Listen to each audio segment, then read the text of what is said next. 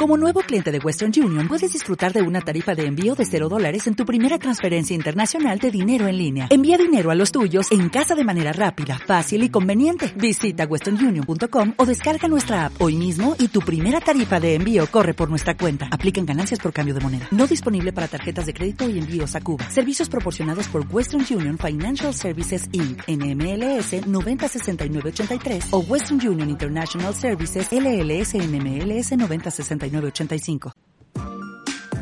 Empieza ¿Qué es lo que ves? El programa de series en acústica, emisora web de la Universidad de AFIT. Buenos días a nuestros queridos oyentes. Los saludamos hoy desde ¿Qué es lo que ves? Quien les habla, Manuela López. Y en la mesa me acompañan Genaro Sierra y Federico López.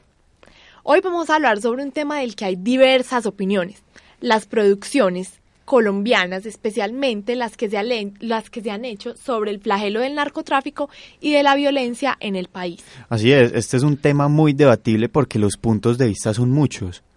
Total, y aquí estamos para incluirlos todos. Por eso si desean comunicarse con nosotros, lo pueden hacer a través de nuestra línea telefónica 300 500 75 31 con una llamada o con un mensaje a través de WhatsApp. Sí, para nosotros son muy importantes sus comentarios. Además, estamos realizando en vivo por las redes sociales de Acústica Fit. Por si también tienen alguna pregunta, pues nos pueden ir haciendo cualquier tipo de comentario. Exacto, pero bueno, les propongo que nos adentremos en el tema. Hay algo importantísimo y es la seguridad, un aspecto que últimamente está bajo la lupa, especialmente en nuestra ciudad, en Medellín. Por eso vamos con Federico López, que nos hablará sobre una serie que busca la seguridad nacional. ¿Cómo es eso, Federico? Pues sí, hoy les vengo a hablar sobre lo que es El Inspector, una serie web de la Policía Nacional. Edison Vanegas, el jefe de la Oficina de Comunicaciones de la Policía Metropolitana en el Valle de Aburrá, comenzó un proyecto que ilustra con humor problemas de convivencia, pues quien afirmó para Noticias Caracol que la serie básicamente narra momentos de dos familias, la familia Bulla, conformada por Chambón Emilio y doña Roselda, y la familia Bueno, conformada por, padre, por un padre y dos hijos, pues que esto representa el núcleo que siempre está inconforme con sus vecinos. A mí por ser de la policía me parece muy novedosa y me imagino que los fines serán pedagógicos. ¿O me equivoco? Pues Contanos, por favor, Federico, cuál es el objetivo de la serie. Exacto. Pues la serie llamada El Inspector es el cuarto proyecto audiovisual que desarrolla la Policía de Medellín, con el objetivo de informar a la gente y prevenir el delito por el medio del entretenimiento y que en general busca educar a la comunidad sobre el contenido del nuevo Código de Policía. Eh, tratando temas como el irrespeto, la autoridad, el sacrificio de animales, eh, riñas, la quema de pólvora, venta de licor sin permiso, entre otros. Escuchemos el eh, tráiler, ¿te parece? Vinimos, vinimos con el tráiler, a ver, escuchemos el tráiler, a ver qué tal. Perfecto.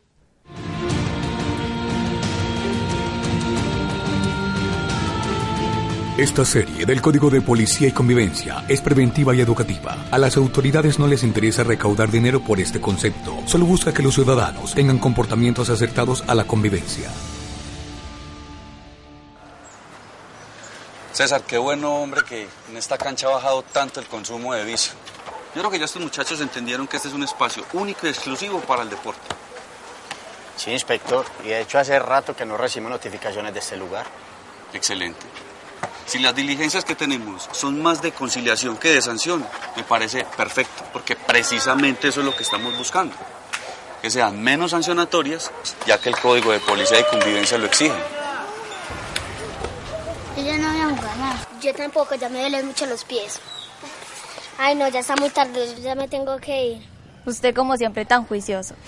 Es que si uno no respeta las normas de la, de la casa, menos va a respetar las de la calle. ¿Y quién le enseñó eso? Mi papá. Eso en mi casa no importa. En la mía sí. Por eso siempre mantienen multados. Niños, vamos. Pues a mí esto me parece un poquito muy a propaganda, me suena como a como esta campaña que tuvieron los militares como en el 2010, 2014 creo que fue, que era los héroes en Colombia sí existen, no, no les suena como un poquito a esto, es como más elaborada, pero, pero sí me suena como que tiene un tinte. Sí, no, y pues como decíamos ahorita, es la cuarta producción audiovisual que saca la Policía Nacional, entonces No, estamos reflejando que ellos quieren hacer una campaña por otro tipo de medios, pues de cómo llegarle más a los colombianos y más que son los canales na- nacionales como Caracol o RCN, que es lo que le llegan a todos los colombianos. Aunque hay algo que yo percibo diferente y es que lo de los héroes en Colombia sí existen, era de, pues primero la, era del ejército, es de la policía, pero las finalidades son diferentes. Porque en la de los héroes en Colombia sí existen, la finalidad era mostrar una buena imagen de, de los militares, de los miembros del ejército, mientras que con estas campañas de la policía lo que se busca es educar, pues es más como a forma de pedagogía para la ciudadanía que de publicidad, por decirlo así, para la institución. Pero bueno, contanos, Federico, cuántos capítulos tiene la serie y dónde se presenta. Listo, entonces la serie El Inspector tiene eh, 15 microcapítulos que duran entre 2 minutos 30 y 5 minutos y se comparte por los grupos de WhatsApp y en las redes sociales de la Policía Nacional que suma más de un millón de seguidores. Eh, toda la serie se entregó en una tira completa el 2 de enero de 2018, sin embargo, en una entrevista al espectador, el intendente Vanegas afirmó que se están haciendo unos acercamientos con Teleantioquia y Telemedellín para que pronto lo transmitan la serie completa por estos canales. Sí, eso sería muy bueno y supongo que pues que eso ha de ser pronto porque al ser ambos entes públicos puede haber más trámites, pero en cierto sentido también puede haber más facilidades. Pero hay algo, Federico, que a mí no me queda muy claro. La serie es de la policía y la cobertura de esa institución es nacional. Entonces, ¿por qué se tiene pensado que se pase por canales de Medellín y no en todo el territorio colombiano? A ver, te explico. Es una iniciativa de la policía, pero está apoyada por la alcaldía de Medellín. De hecho, es una estrategia de comunicación desarrollada y apoyada por esta misma alcaldía. Está financiada por ellos y por la Secretaría de Seguridad, encabezada por Andrés Tobón y la policía, eh, la policía metropolitana del Valle de Aburrá, a mando del general Oscar Gómez. Entiendo. ¿Y qué tal de la, la acogida de la gente? ¿Cómo ha sido? ¿Cómo la han recibido? Pues los ciudadanos han empezado a ver esta institución cercana a ellos. Eh, en muchos lugares donde se grabó la serie web El Inspector, eh, como Manrique y Bello, la misma comunidad rodeó la historia y participó en ella. Contándoles un poquito más, esta serie está bajo la dirección cinematográfica del mismo intendente Einson Vanegas, quien además dirigió la película Talento Millonario proyectada en las salas de cine del país y en el exterior. Por ser el único policía cineasta del mundo, ganó el Premio Universal Chanel Personaje 100% Original, en el que compitieron más de 5.000 personas de Latinoamérica. Qué buen contraste entonces el del intendente Edison Vanegas. A él felicitaciones y a las instituciones que están apoyando este tipo de iniciativas también felicitaciones. Yo particularmente noto que la alcaldía se está interesando cada vez más en la pedagogía y es un asunto que considero fundamental. Pero bueno, agrandando un poco más la pantalla, vamos del celular al computador, donde Genaro nos va a hablar de un youtuber que tiene su particularidad. Contanos, Genaro. Sí, Manuel, exacto. Yo les vengo a hablar hoy de Juan Luis Laguna Rosales, más conocido como el Pirata de Culiacán. Como dijiste, es, es un youtuber, pero no un youtuber cualquiera como el Rubius, PewDiePie y los youtubers colombianos, pues Yuya, Luisa Fernández, Yuya no es colombiana, pues, pero sí, Sí, muy conocido. no, no, es, no es un youtuber como ellos, sino que es un narco youtuber. Eh, pues estos narco youtubers vienen, él precisamente era un niño que, que no tenía como una familia propiamente dicha, la mamá lo, lo dejó con su abuela, el papá lo abandonó y lo adoptaron casi los, los del cartel de Sinaloa en México, él es pues, mexicano y con por estos nexos con el narcotráfico y por su contenido de drogas, alcohol y armas es considerado pues un narco youtuber. Pero, a ver, ¿cómo así que narco-youtuber? ¿Ese término qué? Explícanos. Sí, como, como te acaba de decir, es porque tiene los nexos con el narcotráfico y su contenido gira alrededor pues, de las drogas, el alcohol, las mujeres, como los narcotraficantes más o menos. ¿Y cómo se volvió famoso un joven como él, pues como con tan pocas probabilidades de éxito, según lo que nos contabas? Pues me imagino que nadie se presupuestaba que el pirata de Culiacán se fuera, se fuera a volver un fenómeno tan grande y, y todo empezó pues cuando él estaba pequeño, a él lo grababan los, los compañeros, por decirlo así, cuando se emborrachaba o, o se drogaba. Y uno de los videos que fue como su, su golpe de suerte que lo llevó ya a la fama es uno donde se toma un trago grandísimo de whisky, Red Label, y, y termina pues súper borracho tambaleándose y pues se termina cayendo. Por acá tenemos el video para que escuchen.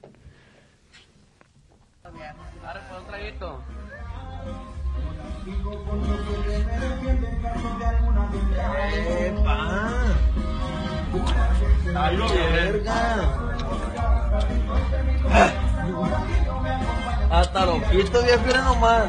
Así nomás quedó. Le pusieron un brillosito. Pero lo perdió, ¿eh?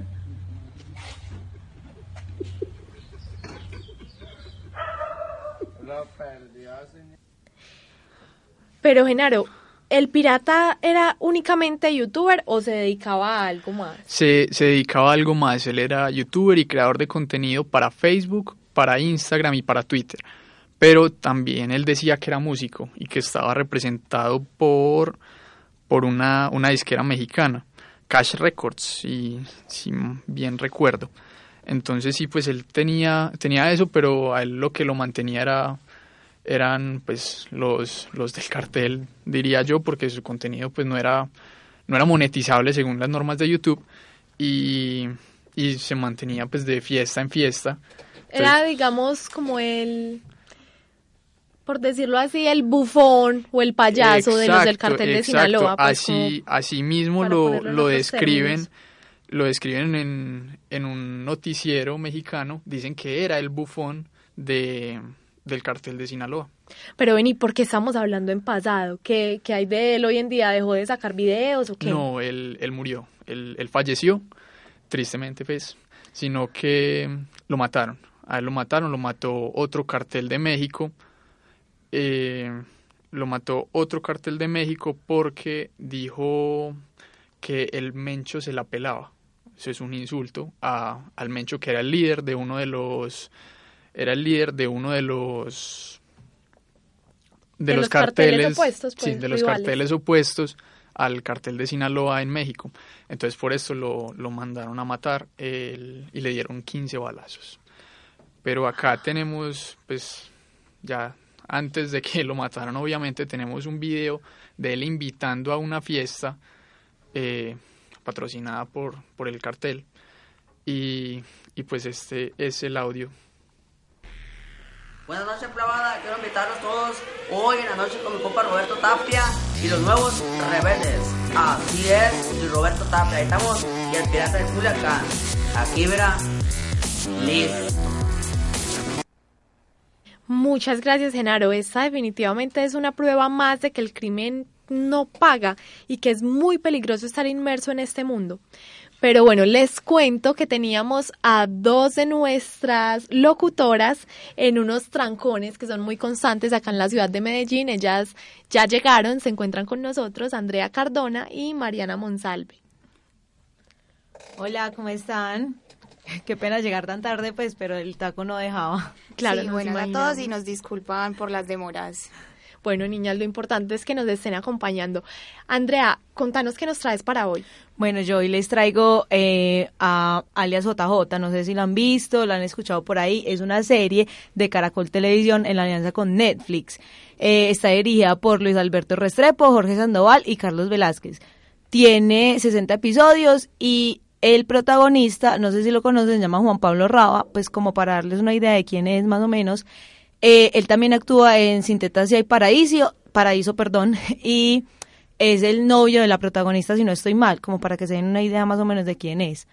Eh, la novela o la serie está basada en el libro que sacó John Jairo Velázquez Vázquez, que es JJ, o alias Popeye, eh, que se llama Sobreviviendo a Pablo Escobar. Ese libro lo sacó él, lo escribió él y todo, entonces la serie la hicieron con base a este libro.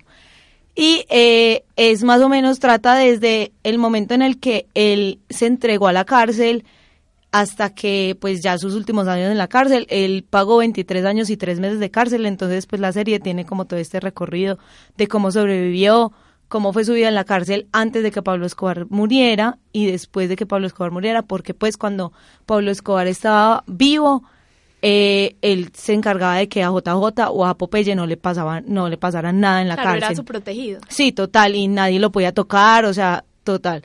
Y pues cuando Pablo Escobar, a Pablo Escobar le dieron de baja, eh, ya le tocó pues rebuscársela así. De hecho se alió con un montón de enemigos, pues, y más o menos la frase que él utilizaba o era como la frase que lo identificaba, eh, él dice que es manso como una paloma y astuto como una serpiente. Entonces él se mostraba como muy débil, pero en realidad estaba como buscando su próximo ataque o haciendo como alianzas o pensando en qué iba a hacer. Entonces aquí les dejo más o menos como un poquito del tráiler para que lo escuchen y se animen a, a, a ver la serie. Otros como alias JJ. Llámenme como quieran. Lo que importa es que soy el lugarteniente de Pablo Emilio Escobar Gaviria, su mano derecha. Fue el autor intelectual y material de los más atroces atentados terroristas. Detonó bombas en colegios, centros comerciales y bancos. Inició una macabra estrategia de exterminio contra la Policía Nacional. ¿Quién está matando a los policías a Medellín? De eso no sé nada porque yo estaba escondido. Mandó a asesinar al candidato presidencial Luis Carlos Galán. Acabó con la vida de miles de personas inocentes. No le debo nada a la justicia. Si vuelvo a poner la cara a ver qué es lo que va a pasar. Con el país bajo el control de la mafia, infundimos terror y corrió mucha sangre en la época más violenta de la República de Colombia. Ahora estoy tras las rejas pagando mi condena, pero ni el tiempo borrará todo el mal que nosotros hicimos. ¡Patrón! ¡Nos cayeron!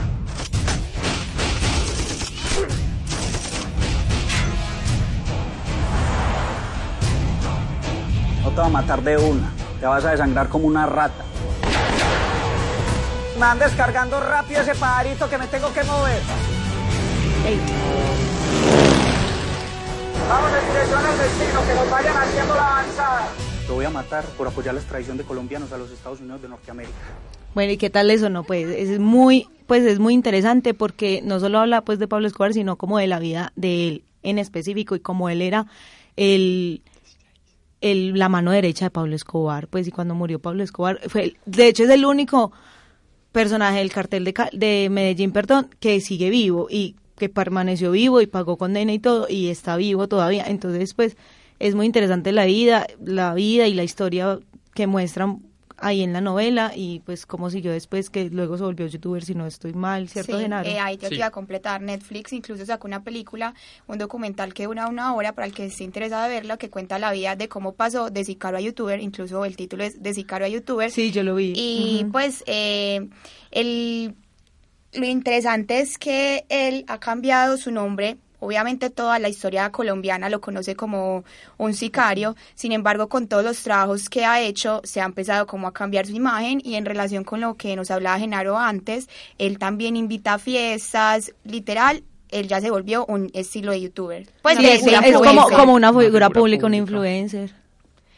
Y hay algo muy particular, no sé si ustedes hayan visto la cantidad de entrevistas, de documentales que hay sobre él. Está escribiendo de nuevo otro libro, ahora una novela, no basado pues en hechos reales, sino una novela. Pero hay algo que a mí me parece increíble. Esta mañana venía escuchando una entrevista que hizo para un magazine mexicano y él mencionaba que es un defensor de los derechos humanos. Yo particularmente considero que si bien la cárcel está pensada y debería ser un lugar en el que realmente los individuos eh, tomen conciencia de sus crímenes, de las barbaridades que cometieron y reflexionen y les sirva como Un lugar de como un- reinserción. exacto, como un lugar de cambio en el que luego puedan volver a la sociedad y retribuirle, así sea un poco, como para tratar de, de subsanar mínimamente todo el daño que han hecho. Sin embargo, si bien considero esto, que las cárceles deberían ser eso, que difícilmente lo son, no estoy de acuerdo con que una persona como él se postule ya, pues que pues como hace punto de, de figura pública y que defensor de los derechos humanos y, y cantidad de cosas cuando no, pues como que no es un discurso coherente y uno lo escucha y el tipo tiene muchas cosas por decir, se expresa muy bien, tiene un discurso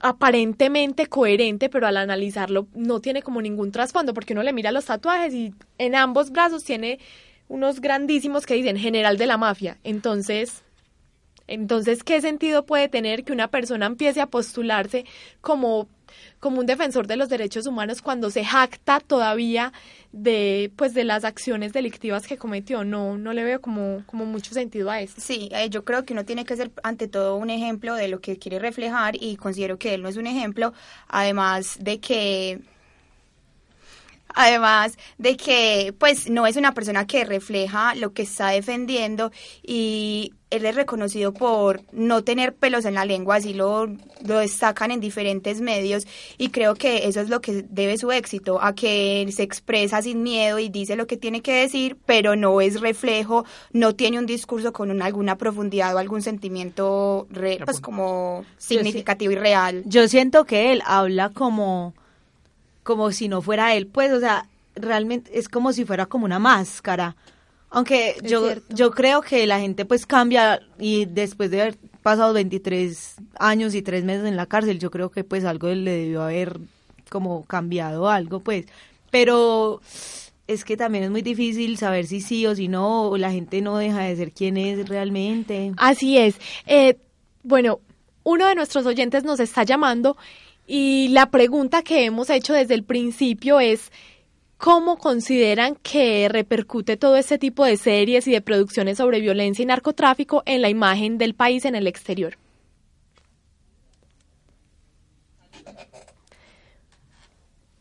Estamos teniendo problemitas en la línea, ya, ya nos vamos a conectar otra vez con nuestro oyente. Eh, pero sí, mientras tanto voy a agregar una cosita a lo de alias JJ y es que estoy de acuerdo con ustedes, pues por lo menos con Manuela y con Mariana, y es que es una contradicción andante prácticamente. Así es, bueno, ya tenemos a nuestro oyente, ya recuperamos la comunicación.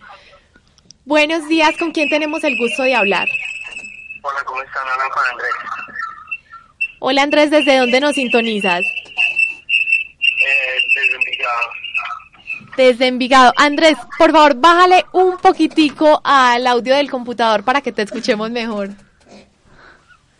¿Aquí está bien? Sí, perfecto. Ahora, Andrés, cuéntanos cuál es, cuéntanos cuál es su percepción al respecto frente a la pregunta que hicimos. ¿Considera usted que cambia eh, negativa o positivamente eh, la imagen que se tiene del país y sobre todo de sus ciudadanos en el exterior, esta cantidad de producciones audiovisuales sobre el narcotráfico y la violencia, flagelos que, que lastimosamente ha padecido nuestra sociedad.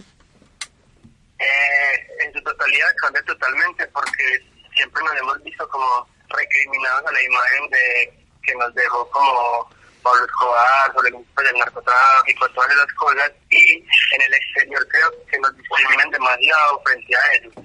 Eh, me parece que ya deberían de tomar conciencia como la gente que hace los guiones y los libretos sobre las series del narcotráfico y empezar a cambiar un poquito más la imagen de nuestro país, que puede ser muchísimo mejor a lo que se muestra.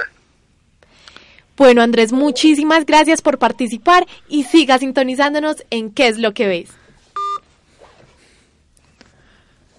Bueno, entonces, pues ya con esto queda como abierto el debate. Ya aquí el, el señor Andrés que nos llamó nos dio su percepción, pero quisiera saber también cuál es la percepción que tienen ustedes al respecto.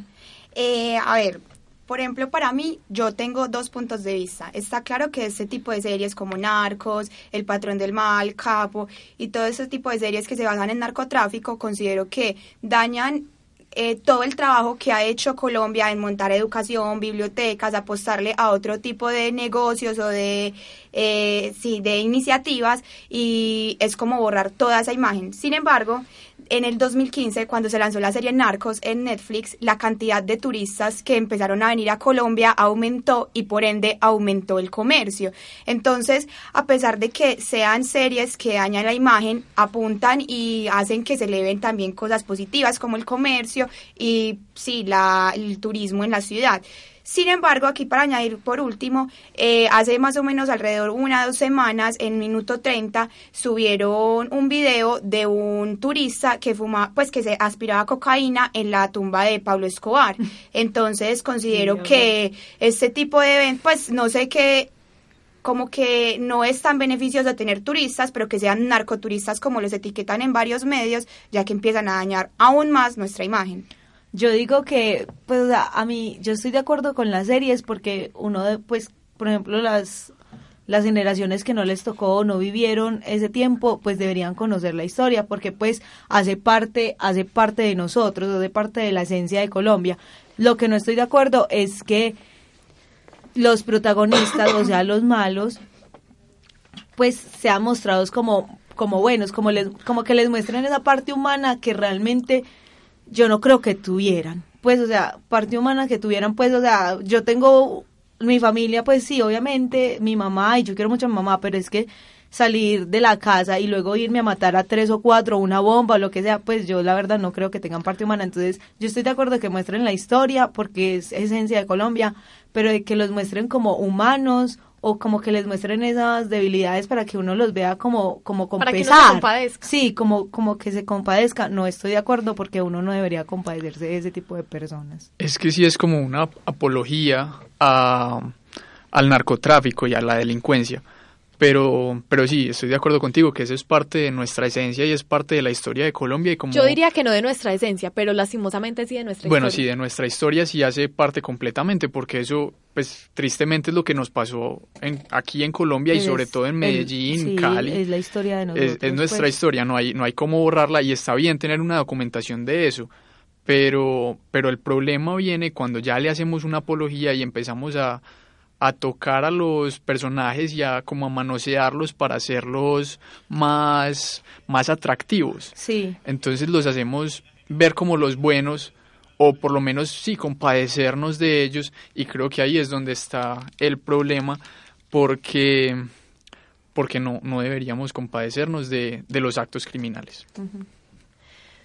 Bueno, entonces hay quienes perciben este asunto como positivo porque sirve para concientizar a los jóvenes de los riesgos que pueden asumir al involucrarse con la violencia y con todo este tipo de actividades delictivas y también porque atrae a los turistas que se interesan por conocer más de cerca los sitios en los que se desarrollan las historias, los escenarios, en fin.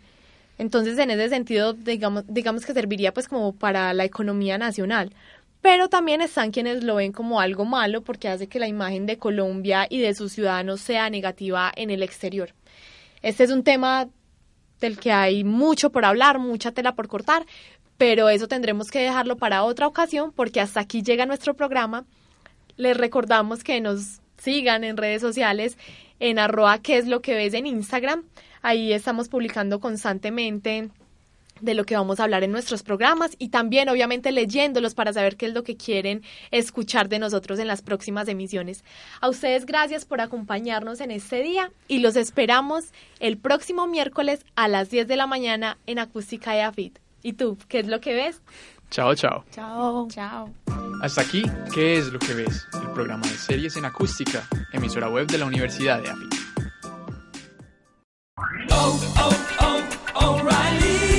¿Necesitas ayuda? En O'Reilly Auto Parts te ayudamos. ¿Necesitas algún consejo? Te aconsejamos. Nuestros profesionales en autopartes están siempre disponibles para ayudarte a encontrar lo que necesites. Excelente servicio al cliente es solo una de las ventajas que ofrece O'Reilly Auto Parts. Los profesionales en autopartes.